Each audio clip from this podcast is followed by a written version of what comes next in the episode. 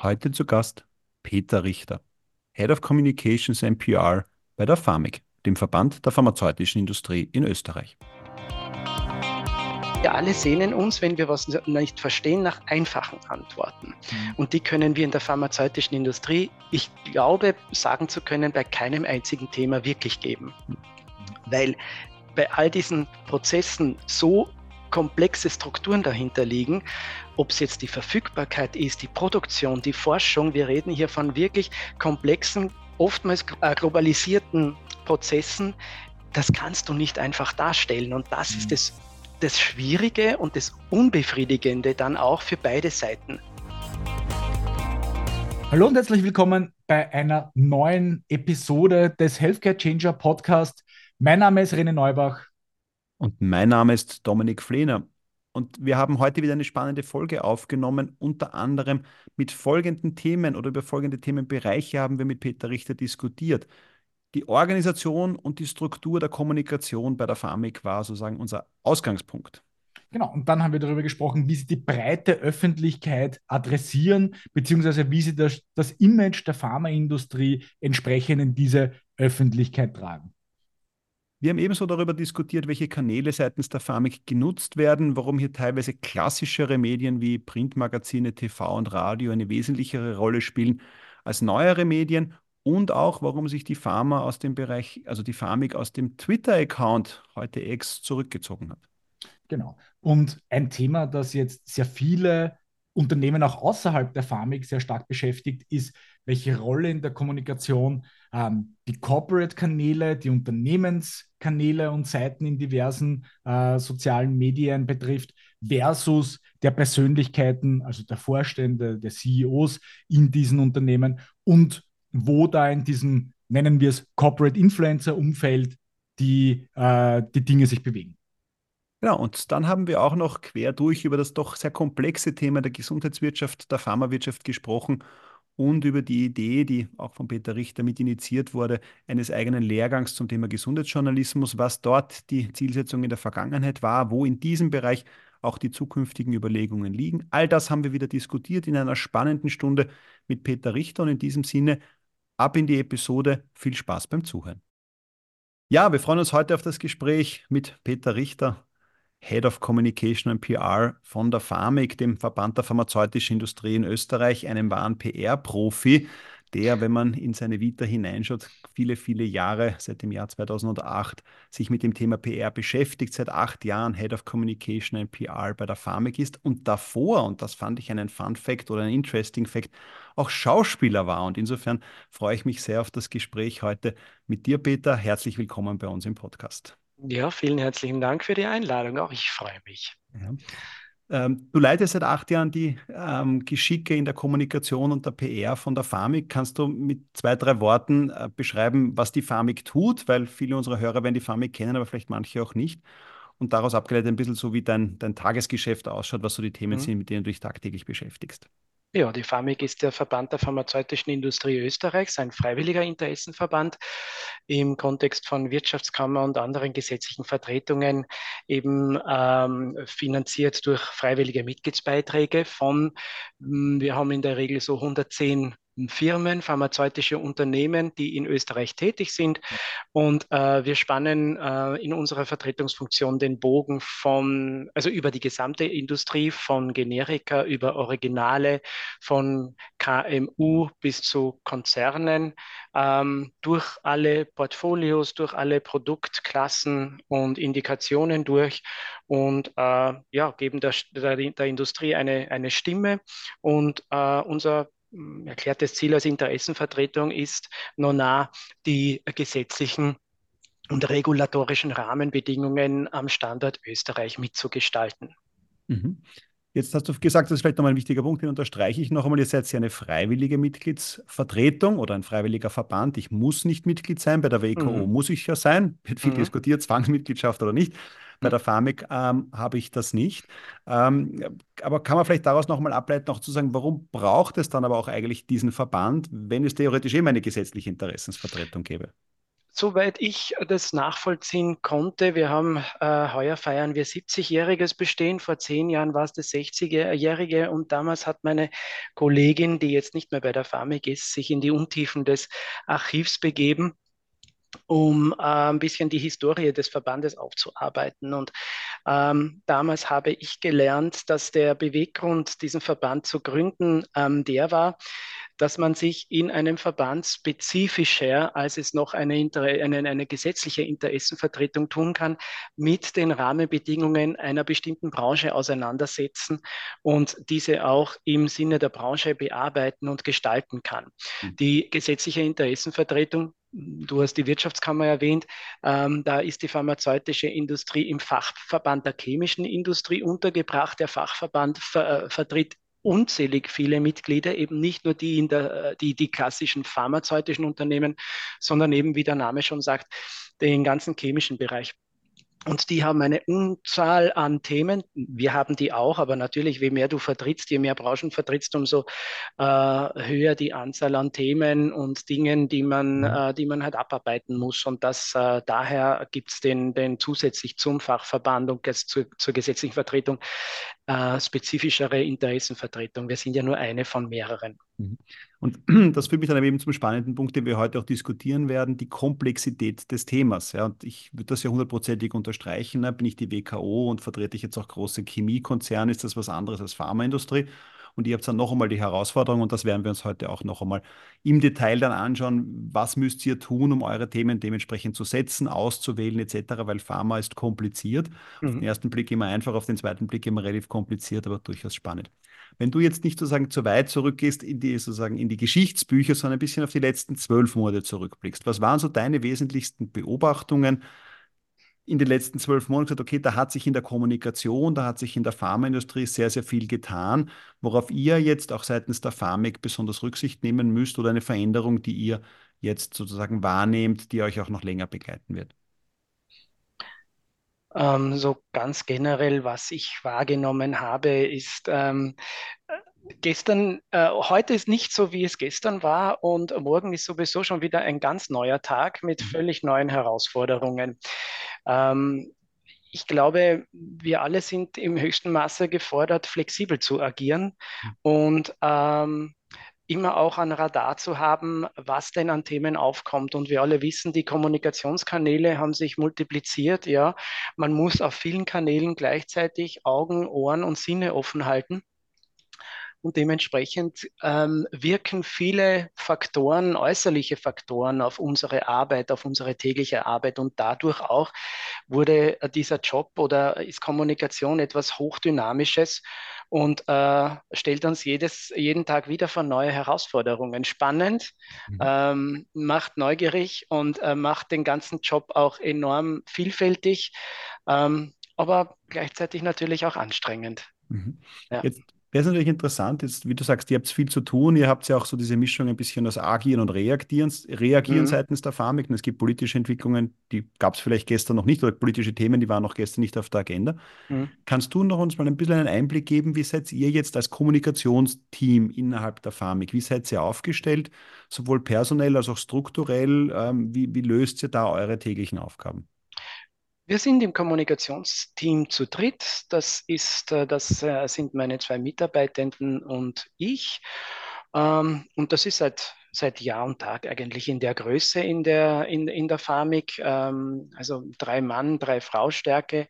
Ähm, und ja, in, in, wir, wir, wir versuchen halt, oder nicht versuchen, zu dritt bespielen wir alle möglichen Kanäle ja, mhm. die, viel davon ist klassische Medienarbeit. Unter klassisch verstehe ich halt jetzt mit Fokus auf Printmedien, auf Tagesmedien, Fachmedien, äh, klassische Tools, die wir hier haben mit Pressemeldungen, Pressekontakte, Pressekonferenzen, Hintergrundgespräche. Ähm, und auf der anderen Seite natürlich zu, zu dem ergänzend Web und, und Social Media. Und das ähm, versuchen wir noch besten Möglichkeiten, zu dritt alles auf die Reihe zu bringen. Das Ganze mhm. auf der ganzen Klaviatur der Kommunikation zu spielen, vom höchsten bis zum tiefsten Ton. Mhm. Ja. Wie geht es ihr da dann mit den Themen um? Weil, wie ich es vorher kurz angesprochen habe, ihr habt ja teilweise Themen, wo ihr reagieren müsst und dann gibt es ja Themen, die ihr bewusst auf eure, sage ich mal, langfristige Themenroadmap dementsprechend gesetzt habt. Du sagst, hey, sagen wir mal 2024, das sind so die Kernthemen, auf die wir uns stützen wollen. Kannst du da ein bisschen so den Einblick geben? Gibt es diese langfristige Themenroadmap? Wie, wie, wie viel ist da strategisch vorausgeplant und auch vor allem, wie kommt ihr zu diesen Themen? Mhm. Ja, freilich, es gibt natürlich einen langfristigen strategischen Plan für den Verband und abgeleitet davon auch für die Kommunikation. Diese mhm. Strategie, die setzt der Vorstand fest. Wir haben ja mit dem Vorstand ein, ein sehr hochkarätiges Gremium besetzt aus den Geschäftsführenden von Mitgliedsunternehmen und auch da versuchen wir, die ganze Palette und Bandbreite der Mitgliedsunternehmen vertreten zu haben. Ähm, da gibt es für die gesamte Vorstandsperiode dann auch immer eine Strategie, eine Verbandsstrategie, von der abgeleitet dann auch die einzelnen Aspekte für die äh, jeweiligen Abteilungen im Verband relevant sind. Und das überlegen wir uns selbst. Das ist auch meine Aufgabe, natürlich die strategische Kommunikation aus der Verbandsstrategie abzuleiten, Fokuspunkte zu setzen und ähm, zu schauen, Maßnahmen zu, äh, zu entwickeln, die auf die Verbandsstrategie einzahlt. Und wenn du mich nach einzelnen Themen, konkreten fragst, dann ist, äh, muss ich voraussetzen, dass wir als sehr breit aufgestellter Verband keine indikationsspezifische Kommunikation betreiben. Das heißt, mhm. wir äußern uns nicht zu Diabetes, Bluthochdruck, COPD, ähm, diversen Krankheiten, ähm, weil das schlichtweg ein Ding der Unmöglichkeit wäre bei so vielen Mitgliedern und äh, der gesamten Bandbreite an Medikamenten, die in Österreich auf dem Markt ist. Was wir tun, wir konzentrieren uns auf generische und, und äh, generalistische Themen, sprich Standort, Produktionsstandort, Forschungsstandort, Österreich, Arzneimittelversorgung, Lieferengpässe hat uns die letzten zwei Jahre enorm beschäftigt. Mhm. Ähm, ja, aber auch das ganze Thema Arzneimittelfälschungen, Arzneimittelsicherheit und so weiter. Und natürlich ganz ein wichtiges Thema, dass ich das nicht vergesse, ist die Preis- und Erstattungspolitik in Österreich. Mhm. Ja, das sind so die, die Themen, das ist das ganze Potpourri. Das sind auch Themen, die nicht tagesaktuell in dem Sinn sind und daher beschäftigen uns diese Themen eigentlich Jahr aus, Jahr ein. Ähm, daher muss man sagen, was in der Strategie passiert, ist selten, dass ein, völlig neues Thema auf die Agenda gesetzt wird, sondern vielmehr, dass, dass man schaut, wo liegt denn oder wo soll der Fokus sein? Wo ist der größte mhm. Need bei all diesen Themen?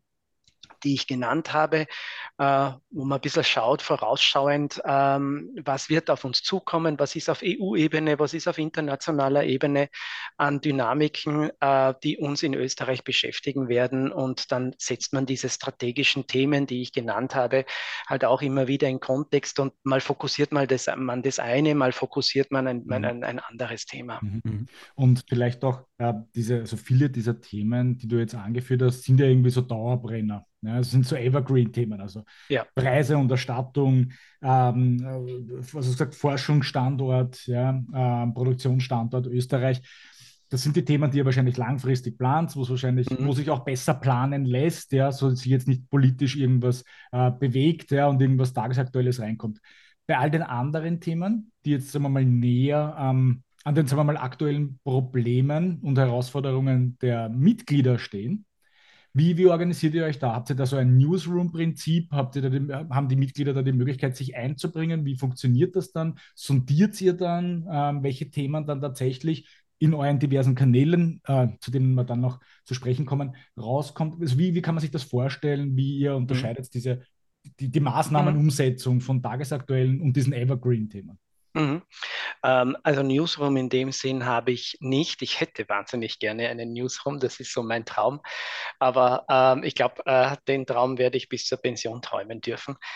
Ähm, aber das heißt nicht, dass wir, dass wir nicht auch äh, gute Radarfunktion haben. Die haben wir insofern, weil wir ja auch unsere Mitgliedsunternehmen in die Verbandsarbeit integrieren. Und wir als Verband sind ja nur so stark und so gut, ähm, wie wir auch von den Mitgliedsunternehmen empowered werden, ja, unsere Arbeit zu tun. Und was ganz wichtig ist und eine zentrale Arbeitsweise äh, äh des Verbandes ist, über unsere Gremien, ein zugegebenes, äh, zugegeben altes oder äh, altvaterisches Wort. Mhm. Aber in diesen Arbeitsgruppen oder Taskforces, beziehungsweise wie wir es jetzt nennen, Standing Committees, ähm, arbeiten die Kolleginnen und Kollegen aus den verschiedenen Fachrichtungen bei uns im Verband dann auf freiwilligen Basis mit. Und dieses, diese Standing Committees sind dann, die, sind dann einzelnen ähm, Themen entlang eigentlich unseren Abteilungen gewidmet. Ich sprich, ich habe ein Standing Committee Communications. Das ist besetzt derzeit aus zwölf Personen aus äh, verschiedenen Mitgliedsunternehmen, die dort wiederum KommunikationsleiterInnen sind.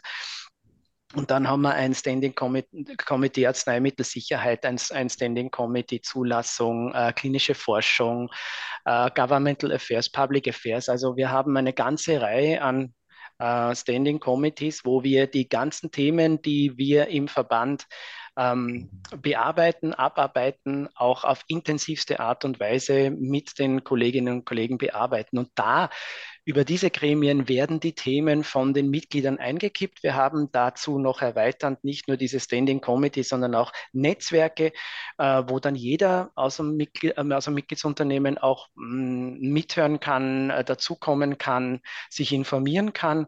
Und da gibt es einen regen Austausch. Also wir haben, wir sorgen schon sehr dafür, dass wir genügend Kanäle offen halten äh, und etablieren, wo sich die Mitgliedsunternehmen äh, mit uns im Verband austauschen aber genauso eben ihre Punkte ähm, äh, einbringen können, die sie beschäftigen, wenn wir mhm. die nicht ohnehin am Radar haben mhm. schon. Ja. Jetzt kriegt sie ja, sage ich in vielen Fällen, die Themen hinein aus den unterschiedlichsten Bereichen, wie du es gerade beschrieben hast. Und dann, sage ich mal, werden sie von euch bearbeitet und dann gehen sie bei euch wieder raus. Jetzt ist ja für mich die spannende Frage, auch in eurer Zielsetzung, wer sind die Rezipienten eurer Informationen? Weil ich finde, das ist immer sehr mhm. schwierig, auch wenn ich bei mir im Umfeld dann einmal irgendwo die Chance kriege, über das Thema Pharma zu sprechen und ein bisschen zu erklären, wie diese Branche eigentlich funktioniert, abseits irgendwelchen Klischees und sonstigen Vermutungen von irgendwelchen Verschwörungstheoretikern, ähm, dass das extrem kompliziert ist. Jetzt ist das ja auch, sage ich mal, in der kurzen Auffassungsgabe etc. für euch auch eine unglaubliche Herausforderung, da an die jeweiligen Zielgruppen eurer Kommunikationsmaßnahmen zu treten. Kannst du das vielleicht für uns ein bisschen einmal aufdröseln, ich nehme mal an, gut, okay, es gibt Gesundheitsjournalisten oder Leute, die tief in der Thematik drinnen sind, die werden einmal fix auf eurer Agenda stehen. Aber was sind da noch weitere Zielgruppen eurer Kommunikationsmaßnahmen äh, der FAMIG?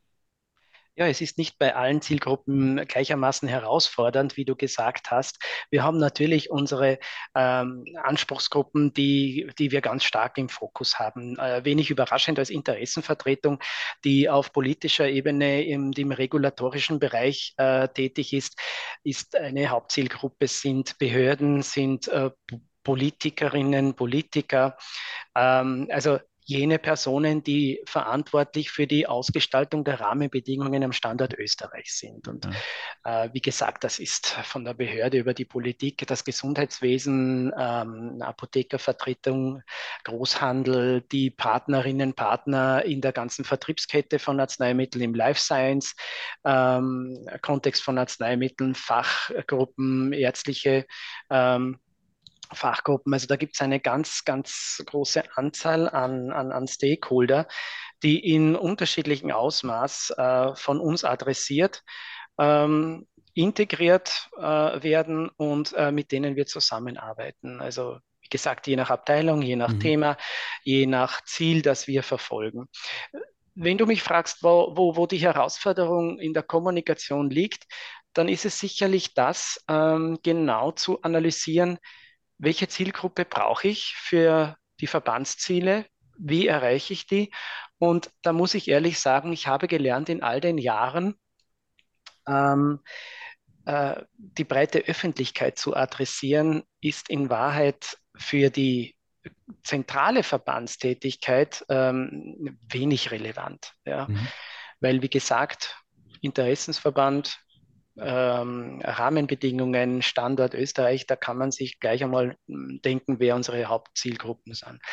Nichtsdestotrotz aber gibt es natürlich auch ähm, immer so diese Erwartung, Reputation Management zu machen, mhm. wobei ich überzeugt bin, mit allem, was ich in der Kommunikationsabteilung mache, mit der, mit der Pressemeldung, mit jedem Interview, das ich, ähm, das ich äh, mit dem Alexander Herzog, mit meinem Chef und unserem Generalsekretär durchführe. Äh, also mit allen, mit jedem LinkedIn-Post betreiben wir natürlich auch Reputation Management im Kleinen wie im Großen.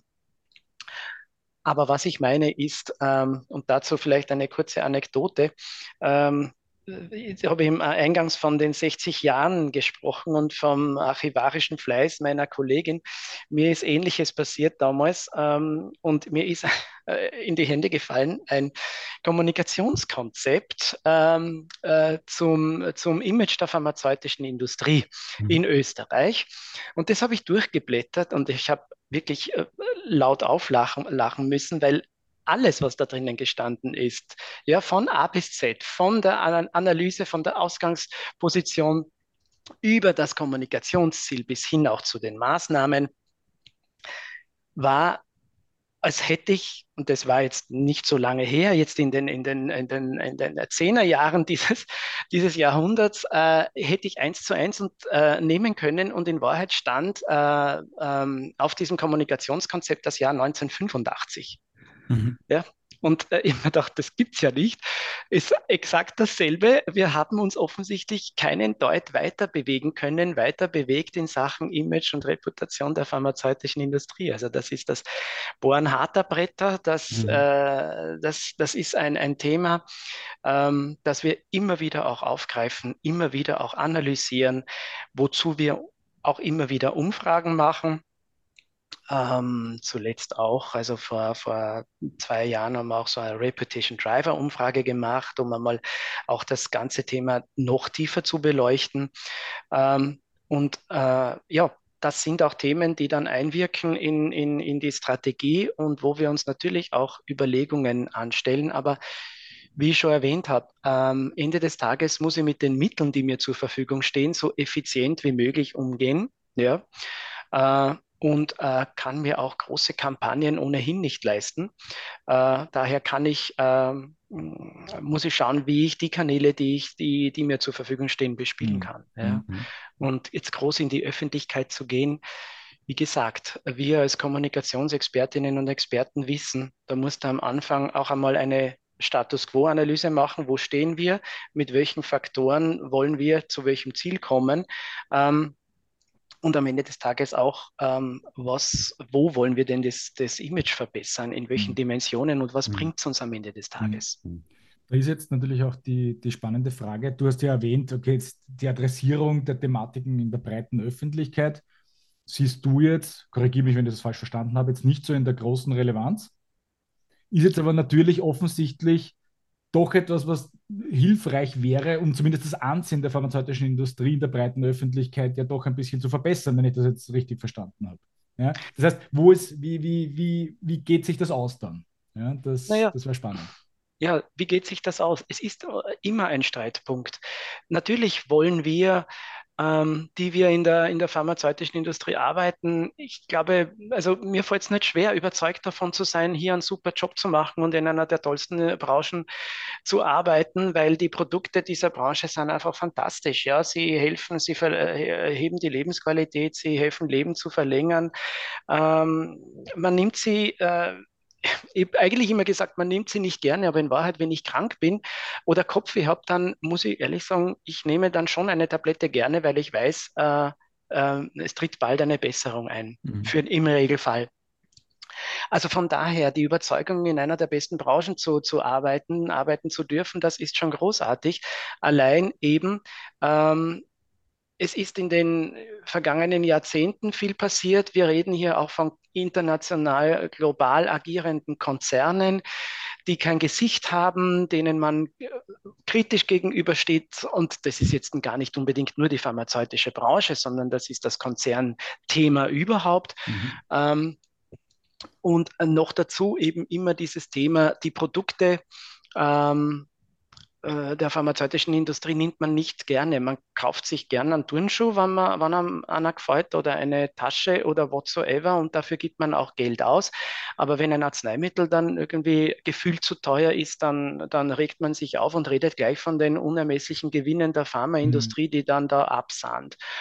Ähm, und das ist sicher etwas, was uns umtreibt, Stereotypen, Klischees, die, die, äh, die wir auch immer wieder zu bearbeiten versuchen. Und das mhm. eben ähm, wenn du mich fragst, wie sich das ausgeht, am Ende des Tages, ähm, habe ich eh schon gesagt, ähm, tun wir schon auch alles mit dem, mit dem Anspruch, an diesem Image zu arbeiten und äh, uns an unserer Glaubwürdigkeit zu arbeiten und ähm, hervorzukehren, welchen Nutzen diese Industrie stiftet. Mhm. Jetzt nicht nur bezüglich ihrer Produkte, sondern auch, was in Österreich am Standort die Leistungen sind, seien es Arbeitsplätze, Steuerleistungen, Investitionen. Es gibt vielfältige positive äh, Effekte, die die Industrie generiert. Und da, suchen, da versuchen wir trotzdem, das immer hervorzukehren und mhm. mit dem auch ähm, nach außen zu gehen.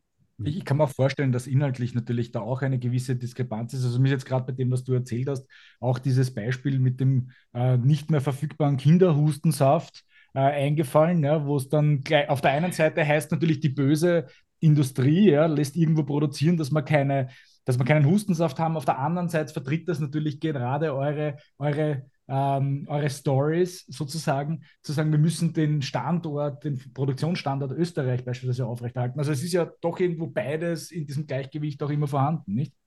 Absolut. Und ähm, die, die, die, große Schwierigkeit oder die, am Ende des Tages ist es aber dem, der das benutzt ja, oder braucht, völlig egal, warum das dann nicht da ist.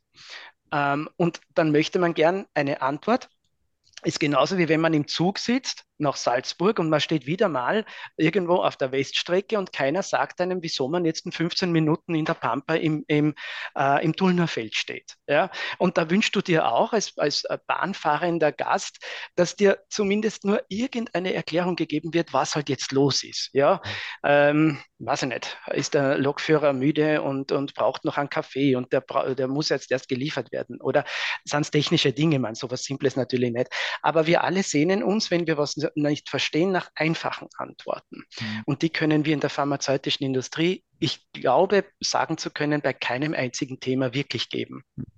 Weil bei all diesen Prozessen so komplexe Strukturen dahinter liegen, ob es jetzt die Verfügbarkeit ist, die Produktion, die Forschung, wir reden hier von wirklich komplexen, oftmals äh, globalisierten Prozessen, das kannst du nicht einfach darstellen. Und das mhm. ist es das Schwierige und das Unbefriedigende dann auch für beide Seiten. Du versuchst ihm was zu erklären, ankommt vielleicht die Hälfte, die dann auch noch vereinfacht dargestellt wird, wo dann schon wieder was wegfällt und wo du dir am Ende des Tages manchmal denkst, na, also pff, ja, hätte ich besser den Mund gar nicht aufgemacht, weil so ist dann auch nicht gut. Und den Populismus Tür und Tor öffnet vielleicht auch noch, ja, weil man simplifiziert das Problem einfach runter, ja, ohne das, das wirklich dahinterliegende zu erkennen. Ja. ja, Populismus ist ohnehin ein, ein, ein, ein, ein generelles Problem, das uns ja alle umtreibt, egal wer Kommunikation macht. Kommunikation mhm. können alle und je einfacher und simpler und stereotyper, umso besser verfängt sie.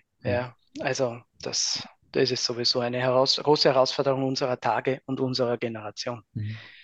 Du hast jetzt vorher auch angesprochen, dass der Verband ja, äh, sage ich mal, zweigestaltig äh, organisiert ist. Es gibt jetzt so jemanden wie dich, der sozusagen fix bei der Pharmik angestellt ist, sein täglich Brot mit seiner Tätigkeit bei der Pharmik verdient und dann habt ihr ja noch Vertreter der pharmazeutischen Industrie, meistens aus der Geschäftsführung, die bei euch im Vorstand sitzen und dann dementsprechend dieser Doppelfunktion sind. Also machen wir ein Beispiel, euer Präsident äh, ist der Ingo Raimon, ist eigentlich in seinem Hauptberuf Geschäftsführer von EBWI in Österreich und parallel dazu äh, Präsident äh, der Pharmik.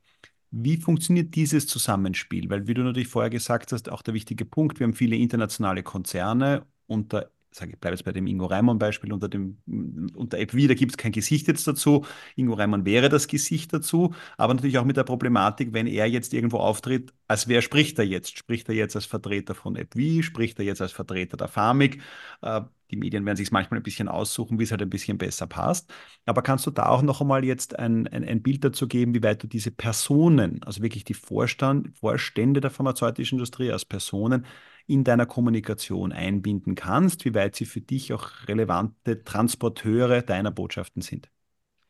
Dazu gibt es die unterschiedlichen Möglichkeiten, wo man sie einsetzen kann und wo ich dann aber auch sagen muss, uh, one face to the customer. Ja, also wenn es um Interviews geht, wenn es um die großen äh, Themen, die politisch besetzten Themen gibt, da ähm, gibt es klar für mich ähm, zwei Personen. Das ist der Generalsekretär und das ist der Präsident. Mhm. Jetzt von dir im Moment der angesprochene Ingo Raimon und der Generalsekretär der Alexander Herzog. Ähm, ähm, äh, wenn es dann um einzelne Kampagnen LinkedIn-Kampagne als mhm. Klassiker geht, wo man eben, wie ich schon vorher angesprochen habe, auch den, den, vielfältigen Nutzen, die Leistungsfähigkeit, die Leistungen der pharmazeutischen Industrie in Österreich darstellen möchte, da haben wir dann schon auch immer wieder so kleinere Kampagnen, wo man die äh, Geschäftsführenden aus dem Vorstand in die erste Reihe mit einem Bild, mit einem Statement setzen und der Industrie ein Gesicht geben mhm. über, dem, über den Präsidenten und über das des Gen Generalsekretärs hinaus. Also das ist ähm, Themen, kanalspezifisch schauen wir, dass wir, dass wir ähm, die Kolleginnen und Kollegen, die uns in der Verbandsarbeit äh, unterstützen, auch äh, gut einsetzen. Und natürlich gibt es auch Anforderungen oder ähm, Ansprüche von den genannten Personen selbst wiederum in ihren Rollen. Natürlich möchte ein Ingo Raymond als Präsident auch für die Pharmazie, Pharma, pharmazeutische Industrie in Österreich sprechen. Ja? Mhm. Und äh, dazu muss ich ihm dann auch einen Kanal bieten und das mhm. tue ich dann auch gerne. Ähm, und äh, so gibt es ein gutes Miteinander und äh, das wird auch immer sehr gut untereinander abgestimmt. Ja? Also das ist auch das, es ist auch die Erfahrung des Jobs, wie, wie du eh gesagt hast, ich mache ihn ja schon lange und da, da kann man das auch ganz gut einschätzen, für welches Thema nehme ich den Herrn Präsidenten als Interviewpartner, wo sage ich besser, es ist der Generalsekretär. Das, das, das hat man dann auch irgendwann, dieses Gespür heraus, was, was besser ist. Mhm. Jetzt finde ich das ja nochmal spannend, wenn man einen Blick auf euren Vorstand wirft, dann habe ich natürlich mit einem Ingo Reimann jemanden, der seit Jahrzehnten in der österreichischen Pharmaindustrie tätig ist, den brauche ich die mhm. österreichische Pharmaindustrie nicht erklären, der kennt das Geschmäckli, das man in Österreich halt hat und wie man bestimmte Dinge formulieren muss. Aber da ist natürlich auch durchaus Vertreter jetzt von internationalen Unternehmen, die sehr frisch in Österreich sind, die da zwar eine internationale Perspektive mitbringen, aber oft das Österreichische vielleicht nicht zu kennen, etc. Ja. Kannst du uns da einen Einblick geben? Gibt es da ein gewisses Onboarding, sage ich einmal, seitens der Pharmik auch zum Thema, hey Leute, so funktioniert jetzt auch, sage ich mal, Verbandskommunikation in Österreich. Bitte darauf müsst ihr aufpassen. Das sind die Besonderheiten der österreichischen, sage ich mal, Verbands- und politischen Ebene. Kannst du uns da nochmal einen Einblick geben? Neues Vorstandsmitglied kommt, vor allem vielleicht auch ohne österreichischen Track Record. Wie, wie, wie bordet ihr den an in, im, im Sinne der Verbandskommunikation bei euch? Dieses Onboarding äh, läuft sicherlich im Tandem mit dem jeweiligen Mitgliedsunternehmen, weil mhm. für das Onboarding, da leisten die Kolleginnen und Kollegen im Public Affairs, Governmental Affairs, Market Access Team des mhm. jeweiligen Unternehmens schon eine enorme Vorarbeit und äh, ihren, ihren Chef dann gut äh, auf den österreichischen Markt vorzubereiten und dort auch zu integrieren. Also das ginge nicht ohne diese, ohne diese, diese Tandemleistung, dass die ja auch natürlich äh, sehr viel an Know-how dem äh, ihrem Geschäftsführenden mitgeben. Ja, äh, wir haben aber trotzdem auch in der, in der Pharmik erkannt, dass es gut ist, ähm, genau diese, diese österreichischen Eigenheiten in der mhm. Politik und wie halt Gesetze äh, verfasst werden und zustande kommen ähm, und wie man miteinander äh, Geschäfte macht, äh, gerade bei jenen ähm, detaillierter darzustellen, die eben keine Erfahrung über all diese mhm. Österreich-Spezifika äh, haben. Und ähm, da haben wir auch äh, entsprechende Formate etabliert in den mhm. letzten Jahren, wo wir genau das dann adressieren. Aber ich muss natürlich schon auch sagen, das Spannende ist ja bei dem Austausch, dass die, die jetzt wenig Erfahrung mit Österreich haben, an so einen frischen Blick wiederum auf unser mhm. Land und auf diese, auf, auf das, was hier passiert haben, der uns natürlich auch wie, immer wieder die Augen öffnet, mhm. ja, wo die dann sagen, was ist denn mit euch los in Österreich oder aha, so funktioniert das. Mhm. Äh, und die bringen auch spannende Insights wiederum aus anderen Ländern mit, wo wir auch wiederum für uns was lernen können. Mhm. Also es ist ein, ein großartiger Austausch.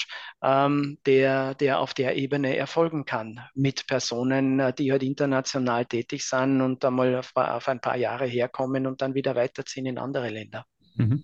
Dieser Stichwort Austausch äh, führt uns vielleicht zu, dem, zu einem anderen Themenblock, zum nächsten Themenblock, äh, wo wir ein bisschen darüber sprechen wollen, welche Kommunikationskanäle ihr da nutzt. Ja? Und da sprech, du hast vorher schon erwähnt, ihr habt die traditionellen, also die klassischen Kommunikationskanäle, ihr habt die digitalen Kommunikationskanäle. Ähm, dieser Austausch, von dem du sprichst, findet wahrscheinlich dann auch sehr viel auf persönlicher Ebene statt. Gib uns vielleicht einmal einen kurzen Überblick, wie ihr diese Kommunikationskanäle gestaltet und strukturiert äh, und, und wie ihr damit umgeht. Ja, wie du richtig sagst, vieles ist im direkten Kontakt über die anderen Abteilungen äh, und aufgrund der Komplexität der einzelnen Themen. Wenn ich aus meiner Abteilung, jetzt aus der Kommunikationsabteilung spreche, dann, ähm, dann machen wir vieles im Agenda-Setting ähm, versuchen wir halt über die über, über klassische Medienarbeit, wie eh schon besprochen, äh, zu machen, abzudecken. Ähm, Pressemitteilungen, äh, wobei da die Herausforderung immer ist, eben unsere komplexen Themen äh, möglichst einfach zu erklären. Ähm, auch Pressekonferenzen, wobei das seltener der Fall ist, weil wir ja weniger tagesaktuelle Themen haben, die so einen Wow-Effekt generieren oder wo wir sagen, so und jetzt muss das sofort geschehen. Vielmehr arbeiten wir aber dann gern auch mit Pressehintergrundgesprächen wo wir uns die Zeit nehmen, mit den Medienvertretenden ähm, einzelne Aspekte äh, tiefergehend zu beleuchten. Das funktioniert sehr, sehr gut. Da haben wir uns vor allem auch über die Pandemiejahre wirklich sehr gut etablieren können als valider, verlässlicher Informationspartner für die Medienvertretenden. Ähm, und darüber hinaus muss ich ehrlich sagen, einerseits LinkedIn, den wir äh, auf, auf organisatorischer Ebene bespielen, aber natürlich auch auf individueller Ebene. Ähm, und wir hatten vor Jahren auch einmal äh, damals Twitter, jetzt X versucht, aber da war es, das war ganz offensichtlich, also das war so, so, so äh, sichtbar, dass man die ähm, in Wahrheit die Persönlichkeit nicht von der Funktion trennen kann. Äh, der damalige Generalsekretär ähm, ist dort sehr aktiv gewesen, aber eben äh, jetzt nicht mm, von uns gesteuert oder von uns befüttert, äh, sondern hat halt selber sehr aktiv darin ähm, agiert. Und ähm, da muss man sagen, das ist nicht unheikel, weil ja äh, diese Ansichten dann übergelegt werden auf die gesamte mhm. Branche. Mhm. Und daher finde ich solche Kanäle hoch wie soll ich sagen, nicht problematisch, aber ähm, wir nehmen uns zurück, ganz bewusst, nicht mhm. nur aus ressourcentechnischen Gründen, weil ich mhm. das mit meinem kleinen Team einfach nicht leisten könnte, hier einen, äh, einen äh, solchen intensiven Kanal auch zu bedienen, aber auch, weil ich mir immer denke, was gewinnen wir denn? Weil mhm. gerade so diese Social Media Kanäle und wir haben das bei jeder Umfrage zeigt sich das aufs Neue gerade die, die der Industrie so kritisch gegenüberstehen, gerade die, die Impfgegner sind, äh, die, äh, die Verschwörungstheorien äh, favorisieren, die sind eben auf Social Media unterwegs und nicht in den klassen, klassischen Medien. Ja. Mhm. ja gut, weil der Rückkanal und, teilweise natürlich auch fehlt, muss man fairerweise dazu sagen. Nicht? Ja, Genau. Ja. Nur wenn ich mit dem exponiere, dann muss ich auch erstens die Ressourcen haben, darauf ja, zu klar. reagieren. Und am Ende des Tages ähm, kann ich niemanden überzeugen, der gegen die Industrie ist. Ich kann mit Leuten reden, ähm, die, die argumentativ zugänglich sind, die Fakten zugänglich sind, aber ich kann mit niemanden reden, die hochemotional ähm, agieren und, und da auch ihre, ihre festgesetzten Meinungen mhm. haben. Und das, das führt mich schon auch wieder zu dem, ähm, zur Effizienz des, des In Inputs, ja, äh, mhm. äh, wo ich sage, wo bringt es denn was, dass ich mich mit einer Zielgruppe äh, auseinandersetze? Wo, wo kann ich mit zugegebenermaßen unserer doch immer sehr sachlichen, faktenbasierten Kommunikation in den Austausch gehen und wo gelingt es gar nicht und wo es halt mhm. sicher nicht und gar nicht gelingt ist, wenn jemand auf einer emotionalen, auf einer vielleicht noch oder noch dazu hohen emotionalen Ebene spricht und ich aber dann mit Fakten reingehe, mit Zahlen, ja. Mhm. Und das ist, da, da komme ich nie, da komme ich ja, nie weiter. Okay. Und das ist halt auch wiederum dieses Thema, was du, ähm, Dominik, vorher auch angesprochen hast, wie ich denn die Persönlichkeiten wiederum einsetze. Und da muss ich auch schauen, ähm, wen habe ich, wer, wer, wer ist dann auch authentisch und bei welchem Thema will ich das denn überhaupt? Ja, mhm. jemanden persönlich in die erste Reihe stellen. Ja, mhm. weil gerade deshalb gibt es uns ja auch als Interessensverband, dass wir dann auch uns vor, diese, vor unsere Mitglieder stellen, ja, und mhm. ihre Themen dann auch übernehmen und kommunizieren an ihrer Stadt, ja, mhm. weil dann nicht das einzelne Unternehmen kommunizieren möchte oder sich dem aussetzen möchte, sondern weil wir als Verband für die Branche sprechen. Und das ist auch eine, eine Aufgabe, äh, die wir gern ähm, machen und die, die, wir, die wir mit Überzeugung machen. Ist, jetzt, darf, ich, darf ich das ganz kurz noch, weil da waren jetzt doch ein paar Dinge dabei, die wir vielleicht noch einmal ein bisschen näher beleuchten. Dominik, wenn deine Frage eh in, die richtige, mhm. in dieselbe Richtung geht, dann, dann, dann äh, bitte stell deine noch dazu.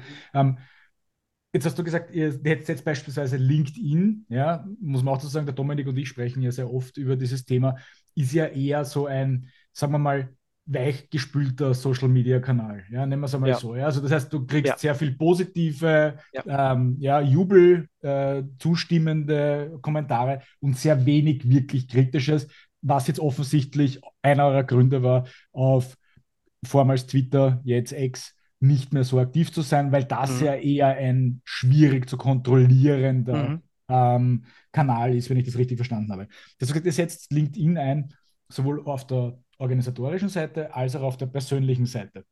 Ja. Und da ist jetzt die Frage, du hast es jetzt kurz erwähnt, ja, du stellst dich einerseits als Verband oder ihr stellt euch als Verband vor die Mitglieder. Auf der anderen Seite wissen wir zwei Gründe. Erstens einmal die Reichweite der einzelnen Personen und Persönlichkeiten ist größer als die einer Organisation an sich. Das heißt, in mhm. Wirklichkeit ist das wieder förderlich.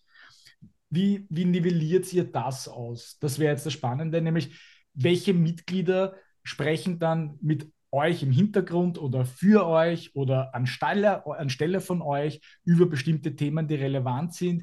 Wie, wie, wie seid ihr da involviert? Ich glaube, das ist ja auch ein sehr komplexes Thema und, und wo nehmt ihr euch da zurück und wo setzt ihr euch bewusst ein? Das wäre so die Frage dahinter. Ja. Und ich, ich hänge vielleicht meine Frage noch dran, weil die da auch mit hineinspielt, weil du ja vorher auch gesagt hast, sage ich einmal, Alexander Herzog ist seitens des Verbandes das Gesicht nach außen, auch mit seinem eigenen äh, LinkedIn-Account, also dieses neumodisch wie sagen, Corporate Influencer, aber auch so nach dem Motto, wie weit spielt er in dieser ganzen Strategie, wie weit steuert er dort selber seinen, seinen LinkedIn-Kanal oder seinen Link, seine LinkedIn-Page und wie weit äh, arbeitet ihr seitens des Kommunikationsteams der FAMIG auch dort nochmal mit im Sinne der Beitragserstellung, im Sinne der Planung? Ähm, ähm, das, das, das Engagement ist themenabhängig. Also das Engagement unserer Mitglieder auch im, im Sinne der FAMIG, im Sinne des Verbandes, das ist tatsächlich themenabhängig. Also ein schönes Beispiel, wir hatten im, äh, im Dezember, jetzt November, Dezember eine Kooperation mit dem Technischen Museum Wien. Erkundung des Unsichtbaren hieß eine äh, auf Pharmazie, Pharmakologie spezialisierte mobile Ausstellung. Die war dort vier Wochen die haben wir gemeinsam mit dem Technischen Museum konzipiert unter Einbezug äh, auch unserer Mitgliedsunternehmen und der Ideen und, und, und äh, Anforderungen unserer Mitgliedsunternehmen. Und das war eine Maßnahme, eine Kampagne, die enorm gut angekommen ist, nicht nur jetzt bei, bei uns in der Industrie, aber eben auch bei den Medien und bei der Öffentlichkeit. Und äh, da haben wir ein enormes Engagement seitens der Mitgliedsunternehmen gesehen, die dann vor Ort auch waren, äh, mhm. mit in kleineren Gruppen, in größeren Gruppen, in Teams. Ähm, und du hast eh erwähnt, ähm, äh, die, die, die, die, die Ausstellung geht auch in die Unternehmen. Und das ist etwas, was uns sehr gelungen ist, wo wir wirklich ein, ein tolles Engagement seitens der Unternehmen im Sinne der Pharmik, im, im Sinne des Pharma-Standortes äh, generieren konnten, mit den entsprechenden Hashtags und den entsprechenden Verlinkungen so dass sich daraus auf äh, LinkedIn ein schönes Netz äh, gesponnen hat zu dieser Thematik, ja, äh, und damit auch äh, gute Reichweite äh, generiert werden konnte, weil ja jeder von uns eben äh, ähm, seine, seine Follower hat und, und wir das auch geteilt haben, geliked haben, kommentiert haben, also viel Interaktion untereinander zu einem spezifischen Thema. Mhm. Äh, und das steht und fällt ähm, mit, mit, dem, mit der Frage auch nach dem, nach dem Thema. Und das spielt auch natürlich rein jetzt beim, beim Alexander Herzog und wie wir seinen LinkedIn-Kanal auch mitbetreuen. Das tun wir sehr wohl. Ich bin aber eben davon überzeugt, dass es steht und fällt mit dem Engagement der Authentizität dessen, der, des, der diesen Kanal betreibt. Und mhm. Corporate ist das eine, bin ich ganz bei dir, René. Wir machen das, weil wir dann, äh, weil es alle tun und weil wir ähm, als Farmig auch immer wieder Themen haben, die jetzt nicht ich als Peter Richter kommunizieren möchte, sondern wo ich halt sage, naja, das muss schon der Verband kommunizieren und über ein Corporate-Profil äh, gehen. Aber wir unterstützen den Alexander natürlich, ähm, wenn er Termine hat, wo wir ihn darauf hinweisen, bitte nicht vergessen, mach einen LinkedIn-Post, wenn du da oder dort bist mit dem oder mit jener, jener Aussage. Ähm, wir schreiben ihm äh, auch manchmal äh, Ideen dazu, was er posten könnte. Also da gibt es schon einen Austausch am Ende des Tages. Aber wie gesagt, ähm, glaube ich, wir alle, wir lesen das sofort, ob das die Person gepostet hat oder ob es jemand für die Person gepostet hat. Und wenn das Team, das dahinter steckt, auch noch so gut ist, mhm. man, man spürt das. Oder ich mhm. denke mal oft, ich, ich, ich, bin jetzt nicht sicher, ob das jetzt der oder die Geschäftsführerin mhm. selber gepostet hat. Mhm. Ähm, und das, vielleicht ist das natürlich bei uns, beim, beim, beim Alexander, dann manches Mal auch der Fall bei einzelnen Postings, äh, wird schon so sein. Aber ähm, umso mehr es geht um die Authentizität und, und, und dass man das mitdenkt. Ja, und da denke ich mir manchmal, ich möchte ja gar nicht zu sehr beeinflussen oder zu sehr sagen, mach das oder mach jenes. Man muss es lernen, diese Kanäle mitzunehmen in den Alltag, mitzudenken mhm. bei allem, was man tut und selbst abzuwägen, was kann ich davon äh, einsetzen und auf welchem Kanal möchte ich dieses oder jene, jenes Thema posten und damit auch mich positionieren. Mhm. Und äh, im Sinne der Positionierung gibt es natürlich laufend mit dem Alexander einen Austausch auch, ja, diesbezüglich. Mhm. Ich glaube, das, ist ja, etwas, das ist ja auch eine, eine Fragestellung, mit der seid ihr jetzt nicht nur ihr konfrontiert, sondern mittlerweile wahrscheinlich jedes Unternehmen, das irgendwo auf irgendwelchen Kanälen aktiv ist. Ne? Weil, das hast du ja auch eingangs in unserem Gespräch erwähnt, ähm, die Leute wollen ja nicht mit Corporates ja, oder mit einem, mit, einem, mit einem seelenlosen Unternehmen, ja, jetzt gar nicht äh, bewertend gemeint, ja, kommunizieren, sondern mit den Menschen dahinter. Und wir haben das auch beleuchtet, beispielsweise kurze Referenz auf unsere Ausblick-Episode, wo wir über die Trends, Kommunikationstrends 2024 ein bisschen sprechen. Die Leute wollen ja diese persönliche Meinung dazu haben. Also das, ihr könnt es ja eh nur aus, aus Verbands-, aus Corporate-Sicht eine Vorlage, eine Auflage machen, wo dann eine gewisse Persönlichkeit eben aufgreifen muss, seine eigene Meinung, seine eigenen Gedanken dazu teilt, weil das ja dann in Wirklichkeit den Unterschied macht für die Leute, wo es ankommt. Nicht? Und ähm, ich, ich, bin da vollkommen bei dir. Es ist natürlich in deiner Position immer auch hier eine gewisse Diskrepanz zu sagen, ähm, wie viel gibt man wirklich vor, wie viel ähm, liefert man mit, damit diese Person dann wirklich was Eigenes noch daraus mhm. machen kann. Also ich wollte mhm. jetzt kurz nochmal herausstreichen, mhm. weil das etwas ist, das jetzt nicht nur euch als Verband betrifft. Das ist sicher nicht verbandsspezifisch, das ist äh, Organisationsherausforderung, äh, genau. Ich möchte ganz gerne die Zahl der Episode jetzt einwerfen. Die ist 1864 und das ist die Zahl der Media Clippings der des Begriffes Farmig im Jahr 2022. Habe ich aus euren eigenen Unterlagen Auch. herausgenommen. Also die Zahl wird stimmen. Ähm, ja. Also Teil, der, Teil der, äh, des Jahresberichts. Ja. Das würde bedeuten, fünfmal am Tag kommt die Farmik in jetzt einmal vor allem klassischen Medien dann dementsprechend vor. Was du ja auch vorher gesagt hast, so nach dem Motto, die spielen eine wesentliche Rolle. Meine Frage mhm. in dem Zusammenhang wäre, was sind so die Themenkomplexe, für die die Farmik aktuell steht? Ja, oder wo du sagst, okay, das sind so die, ich sage jetzt mal, mhm. Klassiker, den hatten wir schon, sondern Lieferengpässe, da wird einige Male mhm. äh, in den. Clippings wird die Farmik dann dementsprechend vorgekommen sein. Was würdest du dir dort aber auch noch wünschen? Für welche Themen hättest du die Farmik ganz gerne ein bisschen öfter in den klassischen Medien, ähm, wo diese Dinge auch getrackt werden? Da gibt es tatsächlich, also ein Thema ist die KMUs in Österreich. Ich finde mhm. das so fantastisch, welche Hidden Champions wir haben, welche Leistungen kleinere und mittlere Unternehmen, oft auch familiengeführte Unternehmen in Österreich äh, leisten. Und ähm, da hätte ich gerne mehr Fokus drauf, ja, mhm. auch also medialen Fokus drauf. Ich, äh, wir, wir setzen das immer auf die Agenda und schauen immer hier auch Geschichten erzählen zu können. Ähm, das, das treibt uns um, weil wir hier wirklich großartige Dinge sehen, die umgesetzt werden, die aber eigentlich in Wahrheit keiner wahrnimmt. Weil wenn man über die Pharmaindustrie spricht, dann hat man eben, wie eingangs schon erzählt, diese Konzerne, diese großen ähm, äh, unpersönlichen ähm, äh, Konzerne im, im, im Blick Blick oder im Kopf und vergisst komplett die vielfältige Landschaft, die wir in Österreich haben. Wenn man nicht zuletzt sind fast drei Viertel unserer Mitgliedsunternehmen dem KMU-Bereich zuzuzählen. Das sind, mhm.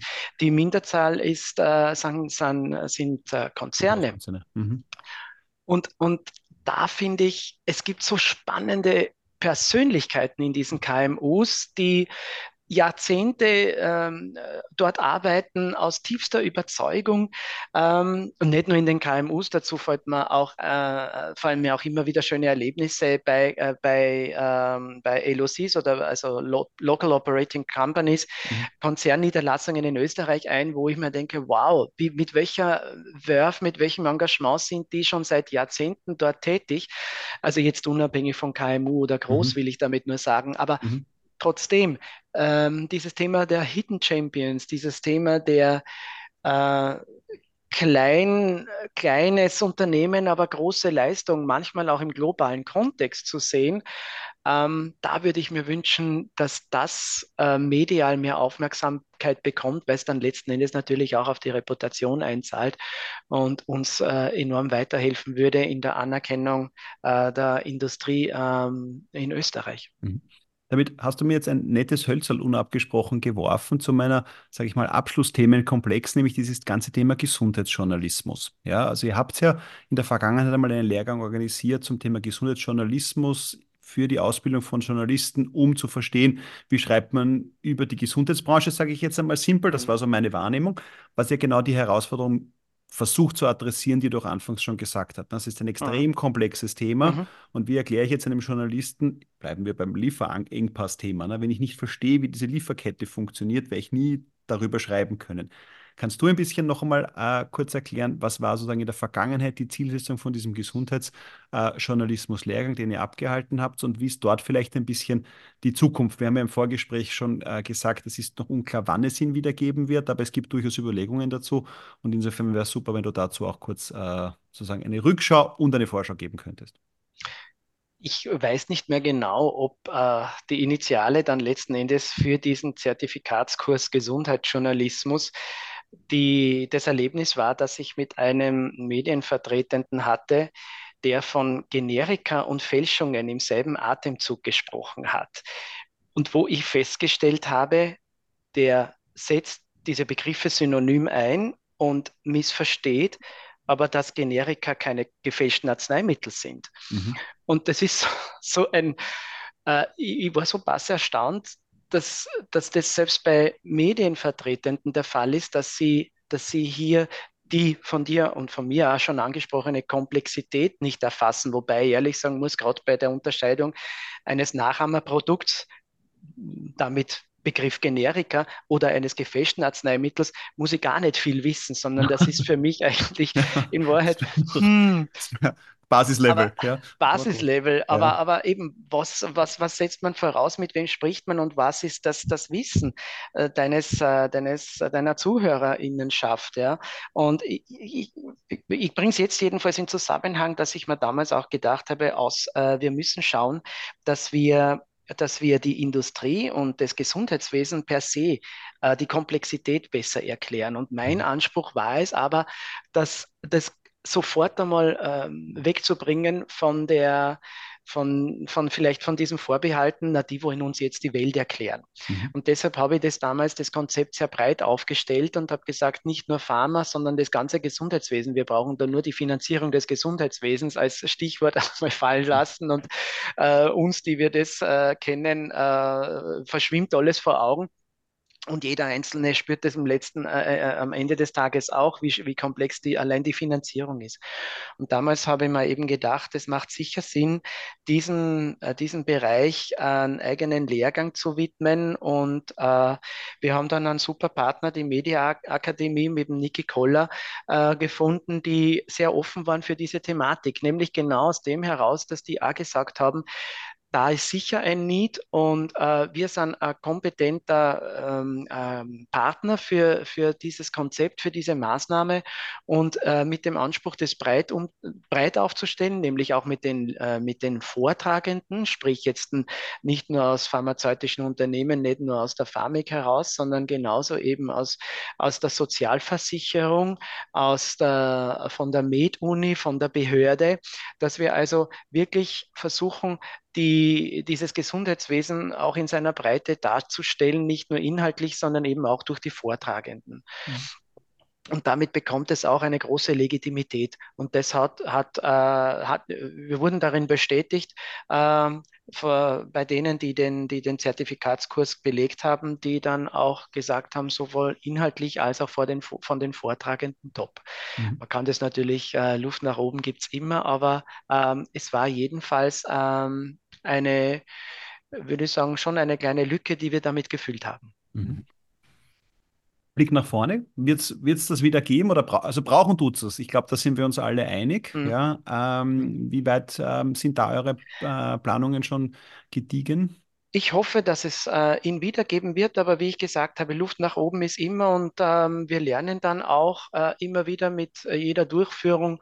Ähm, und äh, stellen uns dann auch die Frage, wie können wir es interaktiver noch gestalten? Ja. Ähm, welche Elemente braucht es, ähm, um in all der Kürze, die uns in so einem Zertifikatskurs zur Verfügung steht, die Themen noch nachhaltiger ähm, zu etablieren und zu mhm. vermitteln. Mhm. Und ähm, da sind wir immer wieder im eigenen Hinterfragen und mhm. äh, Weiterentwickeln.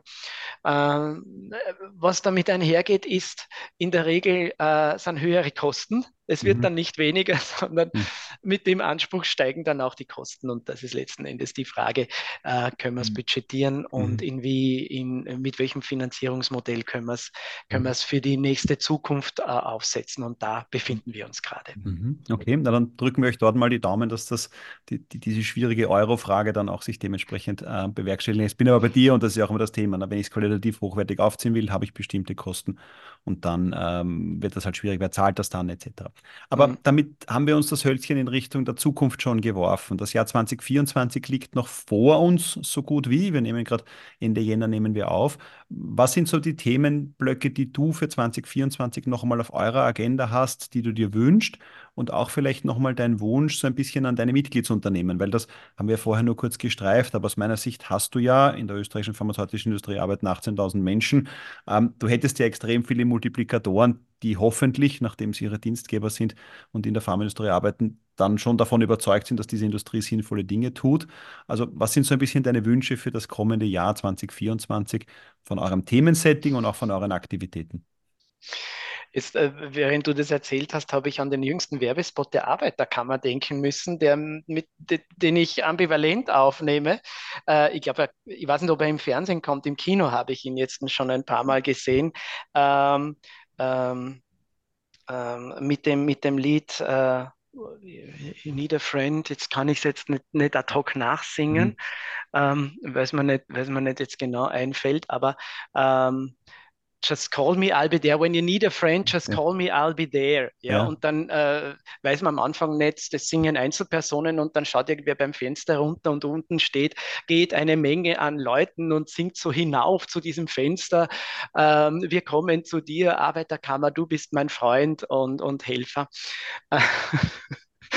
Und es fällt mir jetzt ein, wenn du von, der, von den 18.000 Mitarbeitenden sprichst, großartig wäre, würden die 18.000 Mitarbeitenden quasi in Richtung Fami kommen und auch sagen, du bist so super, du bist unser Freund und wenn ihr need a friend, ähm, äh, dann gibt es uns. Äh, na, Spaß beiseite. Ich, wir tun einen guten Job, da bin ich, davon bin ich überzeugt. Die Famig steht äh, sehr gut da, ist super etabliert. Ähm, wir sehen das auch und die Frage müssen wir uns natürlich im Vergleich, äh, na, sage ich jetzt nicht, die Frage müssen wir uns am Ende des Tages immer stellen, was tun wir für die Mitgliedsbeiträge unserer Firmen? Ja, und das müssen wir gut argumentieren, für uns selbst argumentieren und für die Mitgliedsunternehmen natürlich auch. Und da machen wir schon einen guten Job. Das treibt uns auch an und das ist auch unser Motivator. Ähm, das passt, meine ich, sehr gut. Und wenn ich äh, im Zuge des Gesprächs von den 70 Jahren gesprochen habe, die wir heuer feiern, dann sehe ich das äh, auch als, ähm, als Ansporn für die nächsten 70 Jahre. Ihr seid jetzt Ihre Mitglied, äh, Ihr Mitgliedsunternehmen schon 70 Jahre bei uns, weil, wir, weil ihr aufs richtige Pferd gesetzt habt. Wir freuen uns auch die nächsten mindestens 70 Jahre mit mhm. euch durchzustarten und durchzugehen. Und wenn ich sage, durchzustarten, durchzugehen, durch welchen Dschungel, naja, dann sind das eh die schon angesprochenen Themen wie Arzneimittelversorgung, Arzneimittelsicherheit, Lieferengpässe, Preis- und Erstattungspolitik, mhm. die uns halt ähm, immer beschäftigen und Produktions- wie Forschungsstandort. Und ähm, da werden wir nicht müde, ähm, da unsere Forderungen aufzustellen und im Sinne der Wirtschaft, im Sinne des Standorts, ähm, wissend, dass wir hier auch Beiträge, wichtige Beiträge liefern, äh, zu argumentieren. Ähm, und da spielen auch das von mir erwähnte KMU-Spektrum spielt dann natürlich auch eine wichtige Rolle. Ja? Und ähm, der Wunsch wäre natürlich, diese hochkomplexen und, und, und sehr, sehr sachorientierten Themen mit mehr Leben, mit mehr Emotionalität füllen zu können, mhm. äh, um eben dann auch ähm, die, die, die, die entsprechenden Kanäle lebendiger werden zu lassen. Also zum Beispiel ähm, was immer sehr gut wirkt, sind Journalisten Pressereisen. Und unter Reisen mhm. meine ich jetzt nicht auf irgendwelche Malediven oder sonst was, sondern zu einem Mitgliedsunternehmen mhm. nach äh, ins Burgenland zum Beispiel, ja, oder nach Niederösterreich oder nach, äh, nach Tirol. Mhm. Ähm, wenn du es schaffst, Leute vor Ort zu kriegen, mit Leuten in Verbindung zu bekommen, die für diese Unternehmen arbeiten, und äh, ich habe ja vorher schon von, von, von vielen, vielen begeisterten Mitarbeitenden gesprochen, wenn man sie mit denen zusammenbringt, wenn der persönliche Austausch da ist, wenn mit eigenen Augen die Medienvertretenden sehen, was vor Ort geleistet wird, wie komplex eine Produktion ist, wie komplex eine Forschung ist, dann ist es ein Erlebnis, ja, und dann bleibt es im Kopf.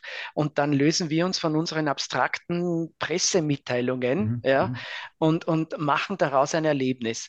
Und da würde ich mir wünschen, weil du auch vielleicht äh, die Mitglieder angesprochen hast, da würde ich mir auch ähm, wünschen, dass wir, dass wir noch mehr mit den Mitgliedsunternehmen in diesem Sinne arbeiten können. Und äh, es ist immer schwer, gerade in Labors reinzukommen, aus verschiedensten Gründen. Ja, das ist immer ganz, ganz schwierig. Aber das wäre so spannend. Ja, mhm. Thema Arzneimittelentwicklung, Arzneimittelsicherheit. Das ist alles, mhm. sind so spannende Prozesse, die da dahinter stehen, mhm. die man aber idealerweise veranschaulicht, damit auch der Wert und der Nutzen erkannt wird, mhm. weil sonst bleibt es immer abstrakt. Mhm. Und dass und, es eben nicht so eine Blackbox auch ist wahrscheinlich. Ja, dass ja. eine gewisse und Transparenz wir hätten, reinkommt. Wir hätten die Möglichkeit, prinzipiell von der Infrastruktur her in Österreich die Möglichkeit, so viele Themen herzuzeigen, die Österreich als Standort ähm, einfach auszeichnen, ja, und im globalen Kontext auch gut äh, positionieren.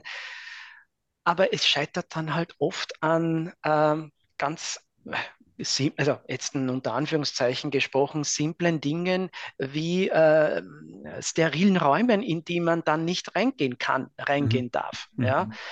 Ähm, weil da gibt es Behördenauflagen, die müssen erfüllt werden. Da kann nicht irgendwer kommen mit einer Kamera und kurz einmal durchgehen und die Leute interviewen in ihren Vollkörperanzügen, die da, da und, und äh, die, die, wo es ausschaut wie, wie auf einer Mondlandschaft, auf einer Mondstation. Das geht halt dann nicht. Und mhm. daran scheitere ich immer und ich weiß, das können die Mitgliedsunternehmen dann auch nicht leisten. Sie würden es dann auch gerne tun. Aber äh, da immer wieder die Köpfe zusammenzustecken und nach möglichen, äh, nach möglichen äh, anderen Welten Ausschau zu halten, die mhm. wir anfliegen können mhm. mit unseren Stakeholder-Gruppen. Das, also das vielleicht würde ich mir wünschen. Der Wunsch, um das jetzt vielleicht so ein bisschen greifbarer zu machen, so ein bisschen Kreativität bei der Problemlösung. Wir wollen ja den Leuten nur zeigen, was ihr Großartiges macht. Nein, in Wirklichkeit ist es ja das. Ne? Ja, äh, also oft, oftmals können wir oder müssen wir mit, mit einer extrem angezogenen Handbremse fahren. Und mhm. das, das tut mir manchmal weh, weil ich mir denke, wir haben so spannende Themen, wir könnten da echt mit, äh, mit Vollboost voraus, ja, mit Warpgeschwindigkeit mhm. da vorauszischen und, und Dinge machen. Ähm, aber eben, äh, die, die, die Rahmenbedingungen lassen das dann leider oft nicht zu. Mhm. Apropos ange, angezogene Handbremse, eine Frage hätte ich nämlich noch dazwischen. Wir haben ja, äh, gibt es noch irgendwelche Wünsche vielleicht auch an die Politik? Weil immerhin haben wir ja dieses Jahr eine sehr schöne Bühne für politisch hm. größere Themen. Ja. Sagen wir es einmal jetzt ja. vorsichtig ja. so. Ja? Na, ja, da, da, ja, da, da juckt es mich gleich. Und das ist weniger als Mitarbeitender in der Pharmik und als äh, Vertreter der pharmazeutischen Industrie, als, als der ich heute von euch befragt werde, als vielmehr als Staatsbürger ähm, und als Zivilperson Weitsichtigkeit. Ich würde mir einfach mehr, gerne wieder mehr Weitsicht wünschen in der Politik. Ich glaube, das ist alles so kurzsichtig geworden und ähm, ähm, der Populismus greift um sich. Da würde ich mir einfach mehr Weitsicht wünschen, weil ähm, ich bin davon überzeugt, wenn man eine Perspektive hat, wenn man eine Vision hat, die weit reicht in die Zukunft, dann traut man sich und muss man auch Maßnahmen jetzt setzen, die vielleicht jetzt unangenehm sind oder wo man jetzt kein Outcome sieht, aber wo man weiß, durch Studien, durch Erfahrungen, whatsoever, dass das in drei Jahren, in fünf Jahren, in zehn Jahren zu dem Ergebnis führt, das wir heute brauchen oder eben, sage ich jetzt, für, äh, für ein besseres Leben auf unserer Welt. Klingt jetzt ein bisschen polemisch, aber äh, ich bin davon überzeugt, dass diese, diese, diese enorme Kurzfristigkeit und, und äh, maximal auf Legislaturperioden hinaus ähm, diese, diesen, diesen Blick zu haben, dass uns das nicht weiterbringt. Hm. Damit darf ich meine Abschlussfrage für diesen Podcast stellen und die lautet auf ein Getränk mit. Ja, vielleicht hast du jemanden, mit dem du ähm, gerne mal über diese Langfristigkeit, die ich dir hundertprozentig unterschreiben würde. Stichwort all die Lieferkettenprobleme gründen ja auch aufgrund von nicht äh, langfristig gedachten Dingen teilweise. Aber mit wem würdest du gerne mal aus dem Gesundheitswesen auf ein Getränk gehen, mit dem du vielleicht noch auf keines warst? Wer wäre es? Was würdet ihr besprechen? Was würdet ihr trinken? Muss ich selber lachen, weil jetzt ist mir der Kickel eingefallen. Ja. Und der ist jetzt zwar nicht, du hast nach Personen im Gesundheitswesen gefragt. Ähm, äh, der ist jetzt zwar nicht Gesundheitswesen, sondern äh, wie halt kolportiert wird, äh, vielleicht der nächste Kanzler, wobei ich da äh, eben nicht so überzeugt bin, wie das oft jetzt herbeigeschrieben wird. Ja. Ähm, aber äh, das darf mir irgendwie jucken. Ich, ich glaube, ich wäre frustriert, aber es tät mich irgendwie jucken, mit dem auf ein Getränk zu gehen. Ich weiß ja, was ich dann brauche, einen Long Island Ice Tea oder, oder was ich nicht, oder drei Old Fashions äh, oder zwei. oder Negroni, äh, also drei Negroni, dann, dann, dann wird es vielleicht irgendwie schon äh, lockerer gehen. Äh, Aber für Erben wahrscheinlich dann, ne? Also er sollte auch drei Negroni trinken. Nein, ich glaube, der hat kein Problem. Also der, der, das, das ja. eher habe ich dann das, das Problem. Na. Okay, ja, also das, das heißt, das heißt, der Drink mit, mit äh, Dings, also wir haben verstanden, du bohrst gern harte Bretter, ja, du suchst die Challenge, du suchst die Herausforderung. Challenge, absolute Challenge, wäre genau. Sicher zum Thema Gesundheitswesen wäre das sicher eine besonders harte Nuss, die es da zu knacken gilt. Ja, also in diesem Sinne, wir werden es beobachten, wir folgen ja auch deinem LinkedIn-Account, also solltest du den Herbert Kickel auf ein Getränk treffen, vermutlich würdest du das in irgendeiner Form posten. In diesem Sinne, Peter, vielen herzlichen Dank für die Einblicke in die Arbeit mhm. bei euch im Verband, in deine täglichen Job, in deine täglichen Herausforderungen und hat es große Freude bereitet. Wir mhm. wünschen dir für das Jahr 2024 und darüber hinaus weiterhin viel Erfolg. Ja, ähm, möge die eure Themen gut an den Mann oder die Frau in Österreich bringen. Und in diesem Sinne, danke fürs Kommen in den Podcast und toi, toi, toi. Ich danke euch vielmals. Es war hervorragend. Es hat viel Spaß gemacht, mit euch zu plaudern. Vielen herzlichen Dank. Danke. Alles Gute, Peter. Ciao, ciao. Ciao. Dominik, ähm, eine sehr sagen wir mal, breit gefächerte Episode heute mit dem Peter Richter, ähm, wo wir einen, einen ganz großen Teil an Themen abgedeckt haben, die vor allem auch ähm, das Image der Pharmaindustrie in Österreich sehr stark prägen. Ja, ich habe es spannend gefunden, auch ein bisschen mal hinter den hinter die Mauern sozusagen der, der Pharmik zu blicken und zu sehen, wie Kommunikationsarbeit funktioniert, weil da muss ich meinen Hut ziehen. Das ist schon eine sehr komplexe Aufgabe, wo viel Fingerspitzengefühl gefragt ist und wo natürlich viele Interessen in einem sehr komplexen Themenfeld unter einen Hut gebracht werden müssen. Und insofern war ich, fand ich es sehr spannend, das zu hören. Und ich bin natürlich auch gespannt, wie viele Long Island Ice Tea Peter Richter am Ende des Tages bei einem Treffen mit Herbert Kickl trinken muss. Also auch das ist durchaus etwas, wo man sagen könnte, der Follow-up auf dieses Thema ist sicher interessant. Ja, da wäre ich auch wirklich gern Kamerakind bei diesem Treffen. Das muss man jetzt dann noch einmal. Ich werde mal mit dem Peter drüber sprechen. Wenn das glaub, tatsächlich zustande kommt, dann denke ich, nimmt er uns sicher gerne mit, ja, um das zu filmen. Wie dem auch sei, wir freuen uns natürlich auch, wenn, äh, wie von Peter im Aufruf am Ende der Episode ähm, auch erwähnt, Unternehmen vielleicht kreative Ansätze finden, um ein bisschen mehr Transparenz in diese Produktion bzw.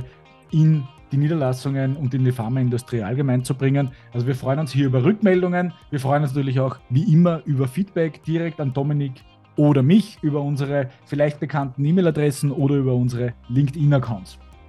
Ja, in diesem Sinne, wir hoffen, liebe Zuhörerinnen und Zuhörer, es hat euch Spaß gemacht und wir freuen uns, wenn es euch Spaß gemacht hat und ihr gerne zugeht, über fünf Sternchen in eurer beliebtesten Podcast-App, Spotify, Apple Podcast. Fünf Sternchen machen uns glücklich, bereichern uns für das Jahr 2024. In diesem Sinne, vielen herzlichen Dank fürs Zuhören, bleibt uns gewogen. So viel können wir schon verraten. Neben dieser Episode warten noch weitere spannende Episoden auch in diesem Jahr auf euch. Kanal abonnieren, fünf Sternchen geben.